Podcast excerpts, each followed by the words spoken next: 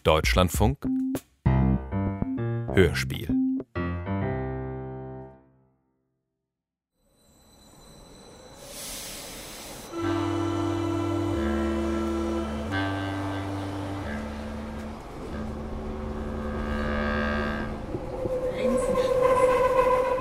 Für mein nächstes Making-of habe ich einen Ausflug gemacht. Ja, du hast einen Ausflug gemacht. Was ein bisschen lustig ist, weil das Hörspiel, um das es hier geht, der Ausflug der toten Mädchen heißt. Ein Ausflug für den Ausflug also. Mit weniger Toten als in der Erzählung hoffentlich. Dass in dem Stück tote Mädchen vorkommen, ist nach dem Titel kein Spoiler mehr. Anna Panknin hat aus der Erzählung Der Ausflug der toten Mädchen von Anna Segers ein Hörspiel gemacht. Es ist ein Monologstück. Das bedeutet, es gibt in der Erzählung zwar viele Mädchen, wie der Titel vermuten lässt, doch im Hörspiel spricht nur eine einzige Schauspielerin. Es war ja von vornherein klar, es ist eine Erzählung und dass man da natürlich dann szenisch arbeiten muss und mit Musiken und Klangwelten und Panorama äh, dem entgegenwirken, dass es halt wie nur eine Erzählung wirkt, ist klar. Wir haben tatsächlich am Anfang mal überlegt, ob man mehrere Erzählerin nehmen könnte, zum Beispiel eine junge und eine ältere. Aber ich glaube, das hätte diesen Effekt kaputt gemacht, dass es eben so ein Nebeneinander hat. Wie Anna Panknin diesem um 1943 entstandenen Text neues Leben einhaucht und dabei zeigt, wie modern er eigentlich ist, habe ich in diesem Making-of begleitet. Mein Name ist Hanna Steger und mein Ausflug hat mich quicklebendig von Köln nach Berlin geführt.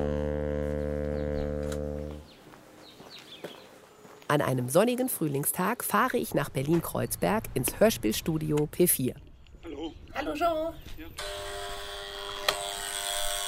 Mir öffnet Jean, der Studiochef. In einem Hinterhof steht ein mit Efeu bewachsenes Backsteinhäuschen.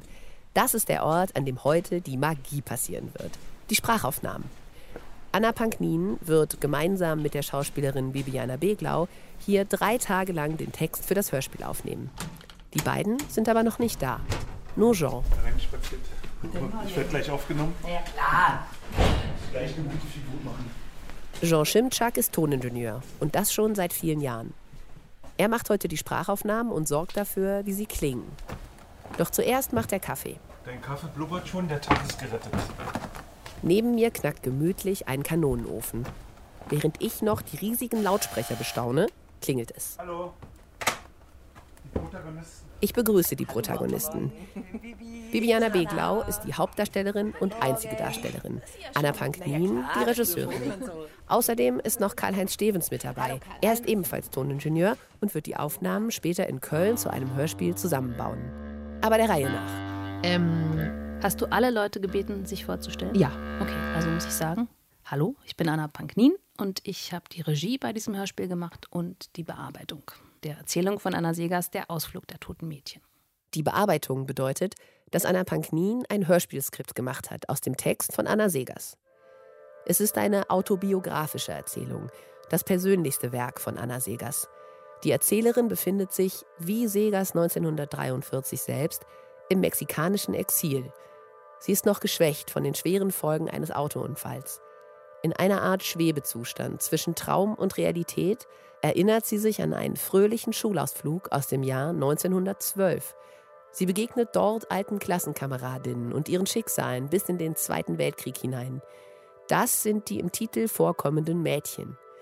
Zeitebenen und Erinnerungen verweben sich. Die Erzählerin ist zugleich allwissende Beobachterin und als Schulmädchen Nettie Teil der Handlung. Nettie Reiling, so hieß Anna Segers als Mädchen, bevor sie sich ihren neuen Namen gab.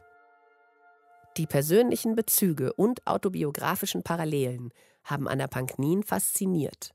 Also ich habe im Sommerurlaub letzten Jahres gelesen ein Buch von dem Volker Weidermann, Brennendes Licht, wo es um Anna Segers Exil in Mexiko geht, wo sie ab 1941 war und vorher schon viele Jahre in, ähm, in Frankreich. Sie war 1933 geflohen als Jüdin und Kommunistin ja doppelt bedroht und ähm, hat es 1941 geschafft, dann nach Mexiko ins Exil zu gehen und äh, war dort zwei Jahre, als sie diesen Autounfall hatte und als sie die Erzählung geschrieben hat.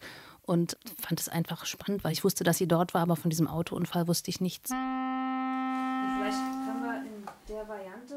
In Berlin wird inzwischen aufgenommen. Jetzt ist die Atmosphäre hoch konzentriert.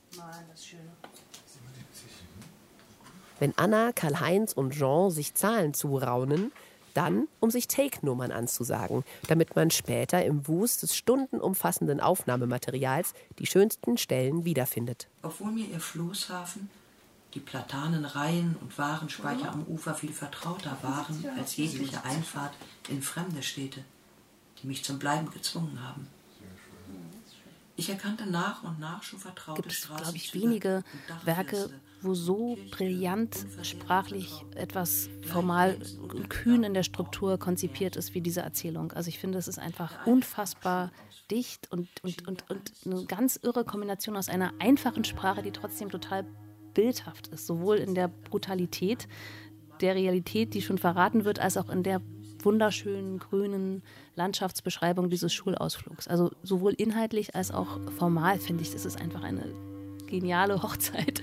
Und wie komprimiert das zusammengeführt ist, ist einfach genial. Das habe ich auch gemerkt beim Kürzen. Es war ganz schwierig, das zu kürzen, weil es so miteinander verwoben ist.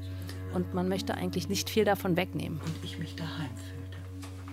So wunderbar genauso weit auf der 30. Der dichte, kunstvoll verwobene Text ist auch für die Hauptdarstellerin eine Herausforderung. Ich bin Bibiana Beglau und ich bin Schauspielerin. Bibiana Beglaus Aufgabe als einzige Darstellerin in Der Ausflug der toten Mädchen ist gewaltig. Sie und ihre Stimme tragen den Zuhörer durch das ganze Stück. Da wird akribisch an jedem Satz gearbeitet, auf jede kleine Nuance geachtet. Es schimmerte grün hinter der langen weißen Mauer. Es schimmerte grün hinter der langen weißen Mauer. Auch schön. Der Text erschlägt einen gar nicht, weil er geprägt ist von einer hohen Leichtigkeit. Es geht eben um eine Mädchenklasse und man kann sehr schön in diese kleinen Köpfe dieser äh, zauberhaften Mädchen äh, gucken, die dann natürlich gehen sie dann in die nationalsozialistische Frauenschaft. Also Biografien bewegen sich ja, ohne dass wir es vorher wollen. Wir schreiben ja nicht erst das Tagebuch und fangen dann an zu leben, sondern das Tagebuch, so sage ich es mal, entsteht während des Lebens. Wir wissen nicht, was aus uns wird. Ich finde unter anderem deswegen toll, dass wir die Bibiana Beglau bekommen haben für die Rolle, weil immer wenn ich Anna Segers gehört habe, habe ich automatisch irgendwie an die ältere Anna Segers gedacht oder hatte irgendwie so eine würdevolle ältere äh, Dame äh, vor Augen und habe dann beim Bearbeiten erst gemerkt, das ist eigentlich Quatsch. Die war, glaube ich, 42, 43, als sie das geschrieben hat. Und ich finde schön, dass Bibiana eine ganz frische und jugendliche Stimme hat, aber auch was Brüchiges in der Stimme hat, abgesehen davon, dass sie eine fantastische Schauspielerin ist und man sowohl die allwissende Erzählerin, die mit diesen 30 Jahren Rückblick aus der Exilgegenwart die Hälfte der Zeit erzählt und aber auch die vielleicht 14-jährige Nettie Reiling, die plötzlich wieder in ihrer Schulmädchenrealität angekommen ist und beobachtend erzählt, während die andere kommentiert und schon verrät, was passiert. Das fand ich, passte da ganz gut. Jetzt war meine Neugier wach, sodass ich durch das Tor lief auf die Schaukel zu. Im selben Augenblick rief jemand: Nettie! Ach, warte, ich muss es nochmal machen. Jetzt war meine Neugier wach sodass ich durch das Tor lief auf die Schaukel zu. Im selben Augenblick rief jemand Nettie. Super, Obwohl sie kein Gegenüber hat, keinen Dialog, niemanden zum Anspielen, erweckt Bibiana Beglau die toten Mädchen mit ihrer Stimme zum Leben. Es macht einfach Spaß, mit diesen Mädchen äh, mitzugehen und sich die vorzustellen. Und während ich das lese, weiß ich, wie die aussehen, wie die riechen, wie die sich bewegen. Und das weiß ich aber nur deshalb, weil die äh, Anna Segers das eben aufgeschrieben hat. Und darin bewege ich mich eigentlich. Also ich bewege mich in dem Stück Literatur, das mich dazu bewegt, am Tisch äh, eigene Bilder zu haben. Und das versuche ich dann natürlich jetzt nicht in den Text zu legen oder im eigenen Gespiele meiner Gefühligkeit, sondern zu gucken, was hat die denn da aufgeschrieben? Also wie tönt das? Beim Klang meines alten Namens packte ich vor Bestürzung, obwohl man mich immer in der Klasse wegen dieser Bewegung verspottet hatte, mit beiden Fäusten nach meinen Zöpfen. Und dadurch kommen dann eben die, die, diese Bilder. Also was steht da drin? Wie, wie sitzt das Mädchen auf der Schaukel? Äh, wie sieht es aus? Äh, was ist die Geschwindigkeit, die Bewegungsgeschwindigkeit einer jeden Person? Und je besser das Stück Literatur ist, umso mehr ruft das ab. Und das ist vielleicht bei guter Literatur der wahnsinnige Trick. je besser sie ist, umso klarer und deutlicher werden in unseren Köpfen die Bilder. Und das ist mein großer Spaß daran.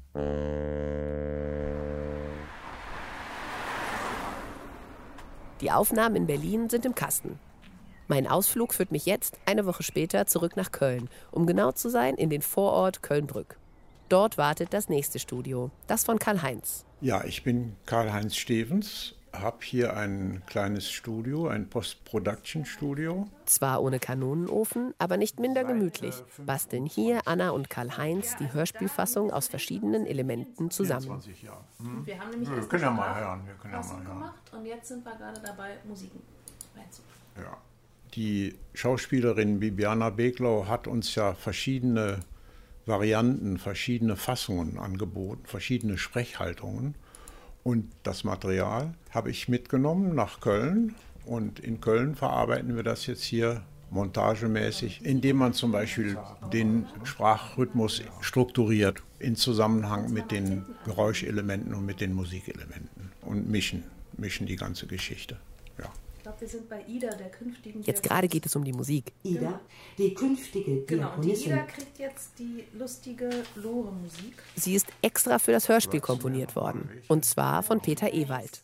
Also der Peter Ewald ist ein ganz wunderbarer Jazzmusiker, Saxophonist und Komponist. Und spielt international in mehreren Bands und Trios und unterrichtet auch an der Hochschule für Musik in Weimar. Und ich schätze ihn sehr und dachte, dass das für diese spezielle Ästhetik, die ich mir bei diesem Stück gewünscht habe, sehr gut passen könnte.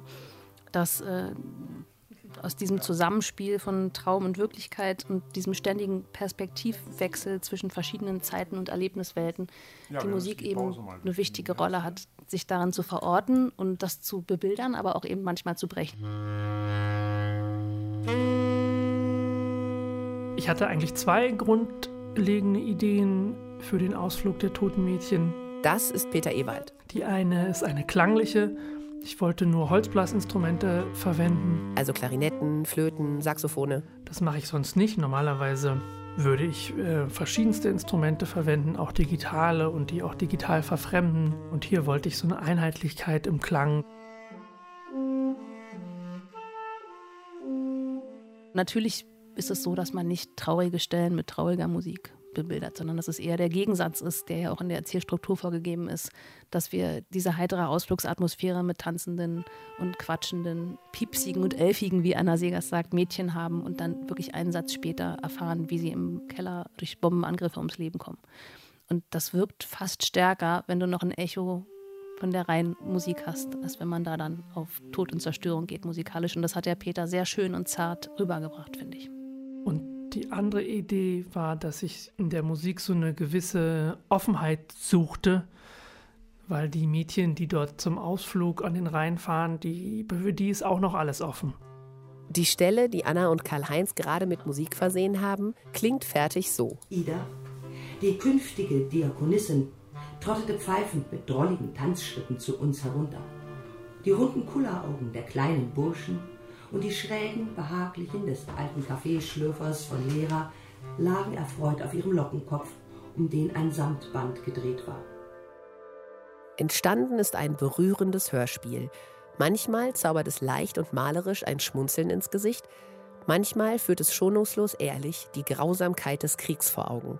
Die Aktualität, die es dadurch besitzt, muss man nicht erklären ihr Anlass, das zu schreiben, ist, sie hat immer gesagt, wir schreiben nicht, um zu beschreiben, sondern wir schreiben, um etwas zu verändern. Oder sie hat auch in Bezug auf Kriege spezifisch gesagt, dass diese Realität der Krisenzeit, der Kriege und so weiter, erstens ertragen werden muss. Es muss ihr ins Auge gesehen und zweitens muss sie gestaltet werden. Und es ging ihr ganz viel darum, was man damit verändern kann. Und spezifisch in dieser Erzählung, in dem auch unfair wirkenden oder ungerecht wirkenden nebeneinander im Tod, der gleichermaßen die Gerechten und die Ungerechten dieser Geschichte ereilt, war es ihr einfach auch wichtig zu differenzieren und daran zu erinnern, wer diese Menschen waren und in der Hoffnung, dadurch vielleicht eine bessere Gesellschaft gestalten zu können. Der Ausflug der toten Mädchen von Anna Segers. Bearbeitung und Regie Anna Panknin. Gesprochen hat Bibiana Beglau. Technisch realisiert haben das Ganze Jean Schimczak und Karl-Heinz Stevens. Die Musik komponierte Peter Ewald. Redaktion Sabine Küchler.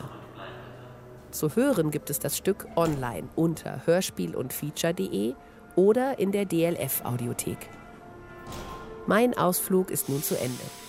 Ich verabschiede mich und freue mich aufs nächste Making-of.